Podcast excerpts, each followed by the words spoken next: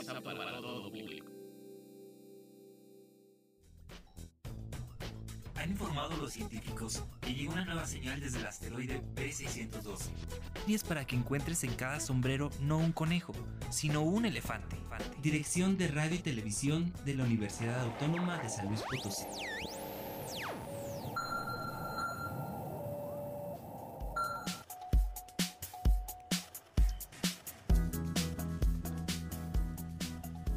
Hola a todos, bienvenidos a Letras Chiquitas, un espacio para hablar de cuentos, novelas, cómics, de historias y literatura. Aquí encontrarás escritores peculiares con sus más salvajes libros. Todos los secretos que hemos encontrado en sus letras queremos compartirlos contigo. Estamos de regreso en las cabinas de Radio Universidad, por los que nos puedes llamar a la estación en la ciudad de San Luis Potosí al 444-826-1347 y en la ciudad de Matehuala al 488-125-0160 para compartir todas tus inquietudes literarias, comentarios y recomendaciones. Yo soy Oscar Ramírez y hoy celebramos el Día del Abuelo con varias recomendaciones y nuestro amigo Adrián nos comparte una lectura por los 100 años de Ray Bradbury. Nos escuchas a través del 88.5 FM en la ciudad de San Luis Potosí, el 91.9 FM en la ciudad de Matehuala, como en la página radio y televisión.uaslp.mx, como en Spotify buscándonos como letras chiquitas. También nos puedes escribir a Twitter en arroba chiquitas letras, en nuestro canal de YouTube diagonal letras chiquitas, como también te puedes suscribir a nuestra página de facebook.com diagonal letras chiquitas 15. Suscríbete, lee, ve, escucha y comparte todas tus hazañas literarias con nosotros. Esperamos que a través de la imaginación de los escritores de hoy te encariñes de la literatura tanto como nosotros. Bienvenidos al asteroide B612, base central de letras chiquitas.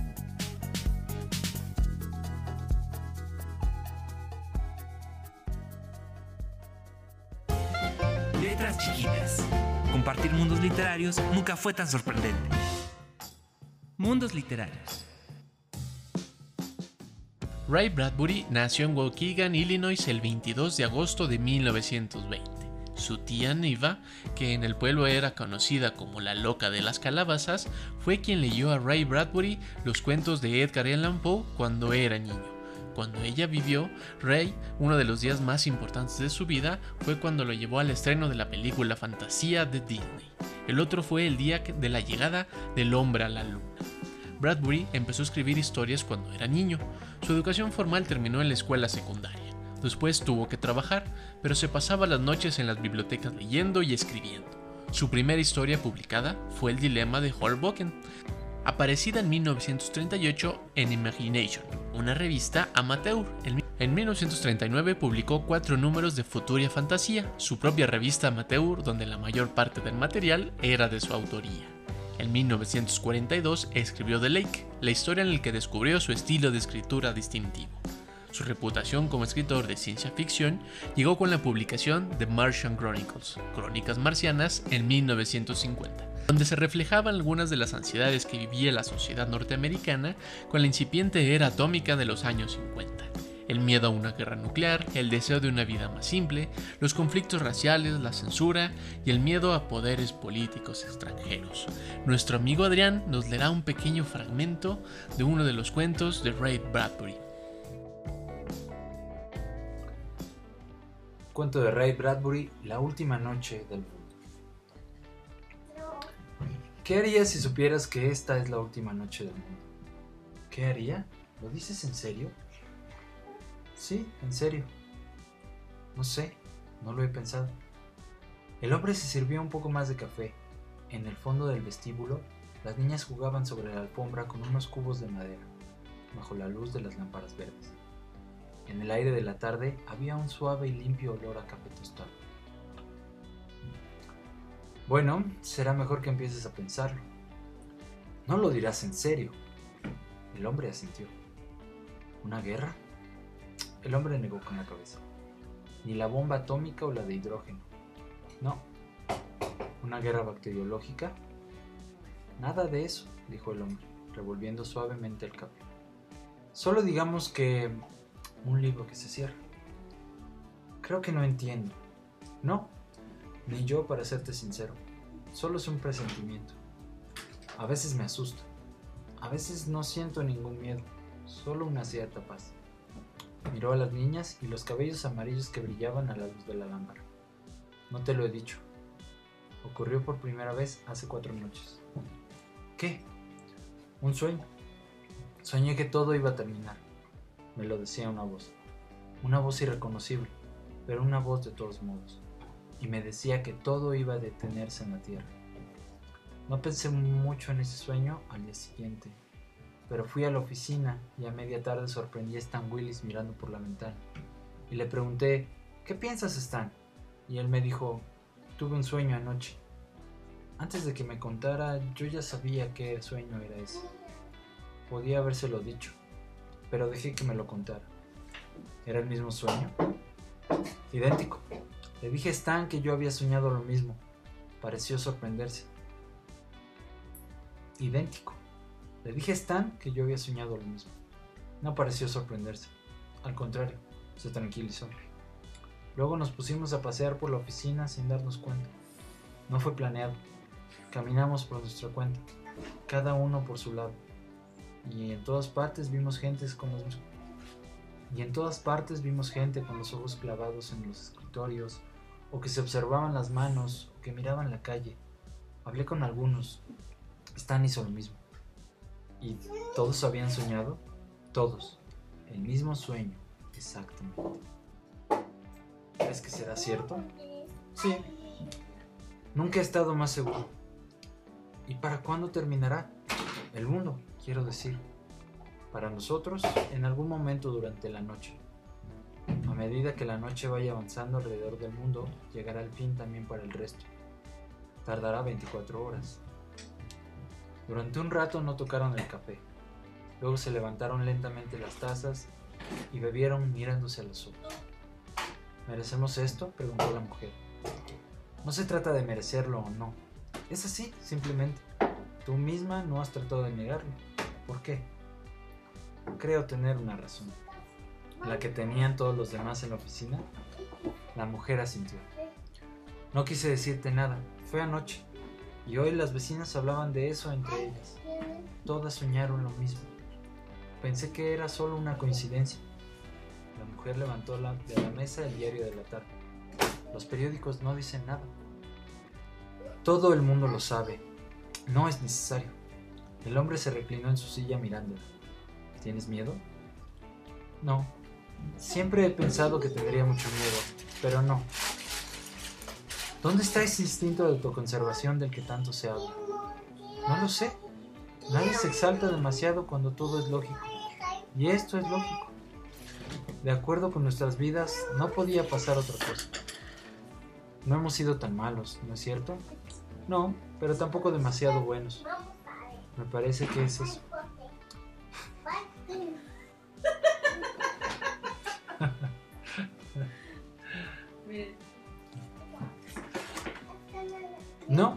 Pero demasiado... No, pero tampoco demasiado buenos. Me parece que es eso. No hemos sido casi nada, excepto a nosotros mismos.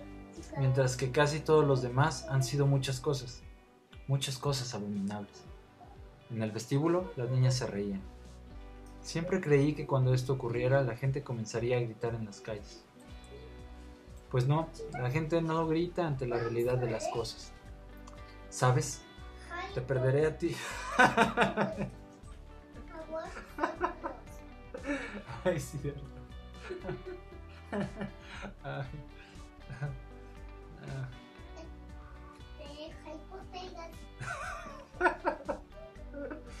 Ay, amigo, te voy a dejar mucho para editar. Mm. Ay, ya. 5, 4, 3. ¿Sabes? Te perderé a ti y a las chicas. Nunca me ha gustado la ciudad, ni mi trabajo, ni nada, excepto ustedes tres. No me faltará nada más, salvo quizás los cambios de tiempo y un vaso de agua helada cuando hace calor, y el sueño. ¿Cómo podemos estar aquí sentados hablando de este modo? Pues, no se puede hacer otra cosa. Claro, de lo contrario estaríamos haciéndolo. Me imagino que hoy, por primera vez en la historia del mundo, todos saben qué van a hacer de noche. Me pregunto, sin embargo, qué harán los otros esta tarde y durante las próximas horas. Ir al teatro, escuchar la radio, mirar la televisión, jugar a las cartas, acostar a los niños, acostarse, como siempre. En cierto modo podemos estar orgullosos de eso, como siempre.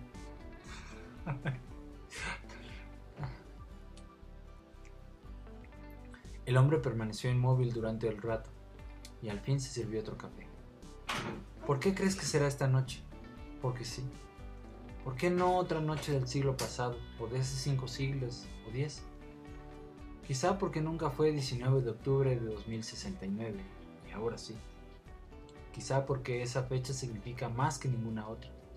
Quizá porque este año las cosas son como son en todo el mundo y por eso es el fin. Hay bombarderos que esta noche estarán cumpliendo su vuelo de ida y vuelta a través del océano y que nunca llegarán a tierra. Eso también lo explica, en parte. Mira si ya está.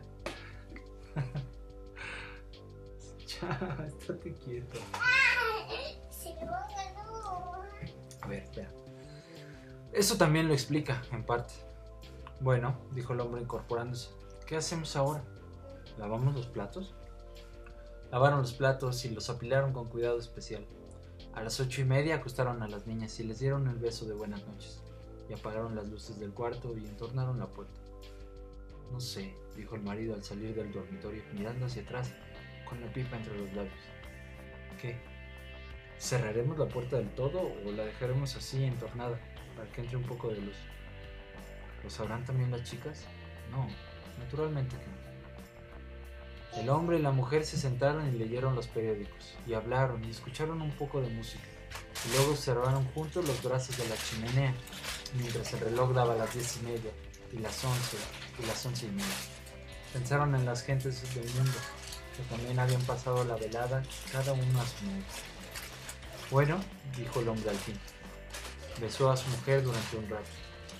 Nos hemos llevado bien, después de todo, dijo la mujer. ¿Tienes ganas de llorar? le preguntó el hombre. Creo que no. Recorrieron la casa y apagaron las luces entraron en el dormitorio. Se desvistieron en la fresca oscuridad de la noche y retiraron las colchas. Las sábanas son tan limpias y frescas. Estoy cansada. Todos estamos cansados. Se metieron en la cama. Un momento, dijo la mujer. El hombre oyó que su mujer se levantaba y entraba en la cocina. Un momento. El hombre oyó que su mujer se levantaba y entraba en la cocina. Un momento después estaba de vuelta. Había olvidado de cerrar los grifos. Había algo tan cómico ahí que el hombre tuvo que reírse. La mujer también se rió. Sí, lo que había hecho era cómico de veras.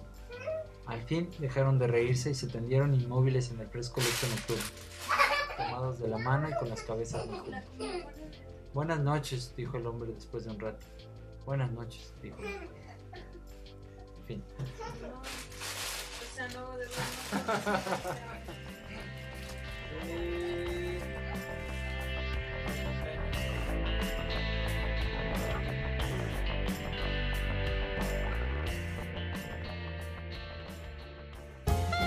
Letras chiquitas. Compartir mundos literarios nunca fue tan sorprendente. Mundos literarios. Los muertos andan en bici de Cristel Guxa, con ilustraciones de Betania Zacarías. El abuelo está recostado en el sillón. Mi mamá, que se quedó paralizada de la impresión durante 10 minutos, después no ha dejado de sacarle fotografías y de preguntarle por la abuela. Papá, por el contrario, se ha puesto sus guantes y con la lupa observa minuciosamente sus brazos, sus agujeros, el hoyo por el que se desangró dos años atrás. Pone el oído sobre su pecho y confirma el diagnóstico. Está muerto. Mientras tanto, el abuelo no ha dejado de regañarlos para que lo dejen en paz y pide que le den su pipa para leer su periódico, como lo hacía cada mañana. Siempre le fallaba la memoria y a veces tardaba días en recordar algo que tenía que hacer. Ahora parece haber olvidado que está muerto. Mamá piensa que lo mejor es no decirle nada, no sea que con una noticia tan fuerte lo rematemos del susto.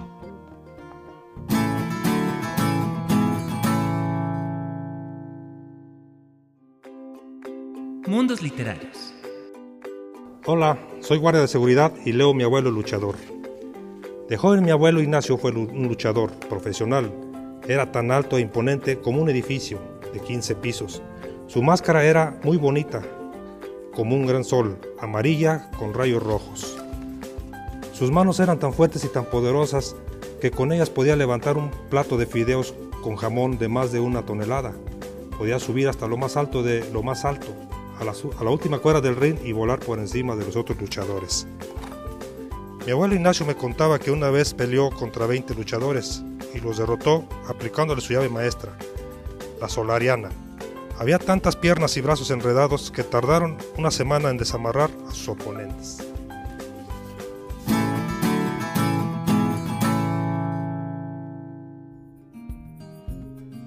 Mundos literarios. Hola, yo voy a leer Mi abuelo fue un agente secreto, escrito por José Montelongo. Eh, yo voy a leer El asesinato de Trotsky. Era de madrugada en el barrio de Coyoacán. Varios automóviles detuvieron su marcha en la calle Viena. Un grupo de individuos armados tras vencer la resistencia de los guardias, entró sigiloso en la casa de León Trotsky.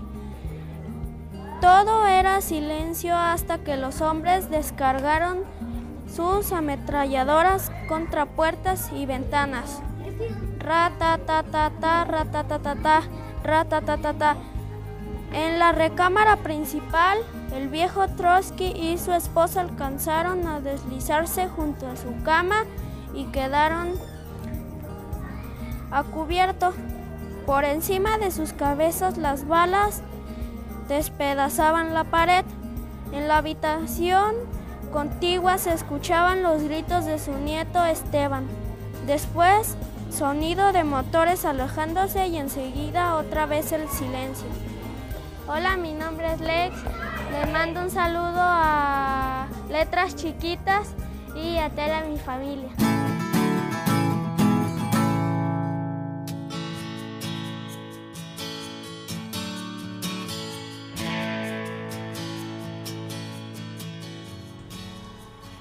Acabas de escuchar tres recomendaciones de tres de nuestros amigos chiquitos con historias que tienen que ver con abuelos. Las abuelas y los abuelos son insuperables contando grandes historias.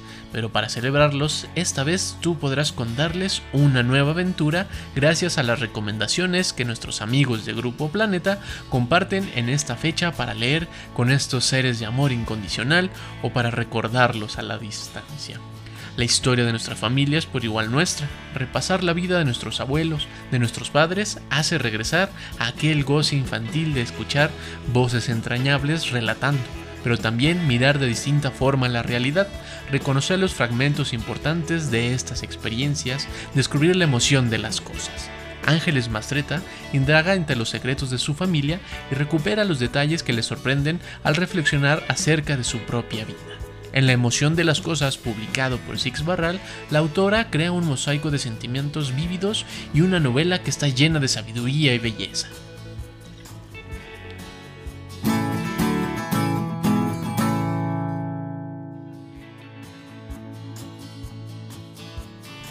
Cuán grande es el amor que Chris Puello profesa a la mujer que considera su madre al grado de nombrarla la Dama de Hierro y crear un sentido homenaje para inmortalizarla en su libro La Abuela, publicado por Editorial Destino. Una novela que detalla la increíble historia y ejemplo de vida que esa gran mujer representa para el autor español. Una narración que ha conseguido conectar por su universalidad con todos los lectores. De las situaciones más adversas pueden surgir las más grandes expresiones de amor y de unión el ejemplo de fortaleza que Carmen ha dejado en Chris es el mismo que muchas abuelas alrededor del mundo transmiten a sus nietos, convirtiéndolas estas historias y sobre todo a estas personas en un apoyo incondicional al que siempre correremos para refugiarnos. La abuela de Chris Puello, publicado por Editorial Destino.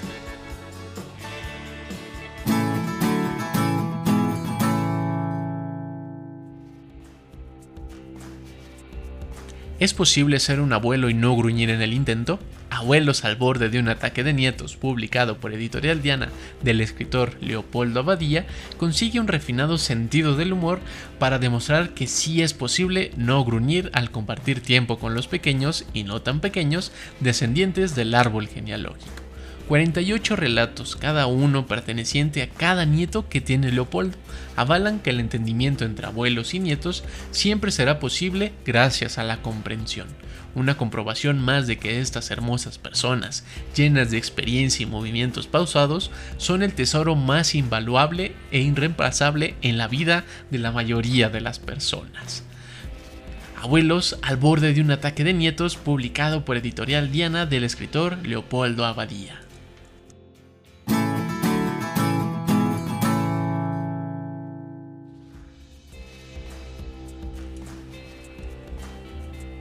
Un pato de 12 años no encuentra muchas aventuras si vive con su abuela en una granja. Sin embargo, Donald siempre tendrá algo que contarnos. La granja que tiene en casa siempre ha dado los más coloridos betabeles, las zanahorias más grandes y exquisitas y los maíces más felices. Durante mucho tiempo fue un lugar rebosante, pero las cosas siempre toman un rumbo inexplicable. En las desventuras de un joven pato, publicado por Planeta Infantil de Jimmy Goodell, el pato Donald nos da una lección de cómo el ingenio y la verdadera amistad son los ingredientes perfectos para dar solución a cualquier problema. Y aunque Donald no es científico, granjero y mucho menos un adulto, logra ayudar a la abuela pato a atravesar esta cautivadora hazaña que nos hará enriquecer mucho más la relación que tenemos con nuestros abuelos.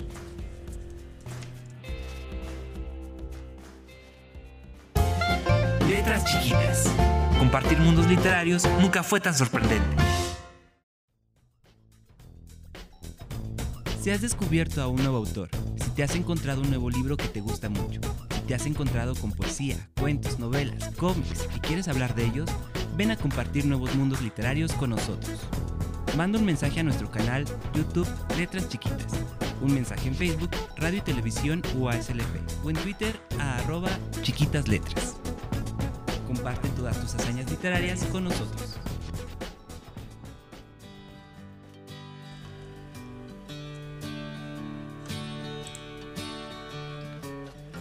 Gracias por estar aquí en Letras Chiquitas y compartir mundos literarios con nosotros, sobre todo las historias de los abuelos y esperamos te hayas acordado mucho de los tuyos.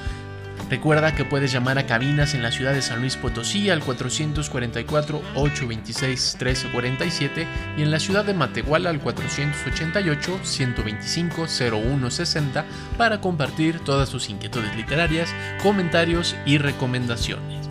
Nos escuchas a través del 88.5 FM en la ciudad de San Luis Potosí, el 91.9 FM en la ciudad de Matehuala, como en la página radio y televisión.uaslp.mx y en spotify.com diagonal letras chiquitas. Escríbenos en Twitter arroba chiquitas letras o en nuestra página de facebook.com diagonal letras chiquitas 15 y en nuestro canal de youtube.com diagonal letras chiquitas. Suscríbete, lee, ve, escucha y comparte todas tus hazañas literarias con nosotros. Al terminar este programa, todos los que quedan en el 88.5 y 91.9 FM Radio Universidad, les tenemos una recomendación muy especial para todos los jóvenes de nuestras ciudades. Yo soy Oscar Ramírez y nos escuchamos la próxima aquí en el asteroide B612, base central de letras chiquitas. Hasta luego.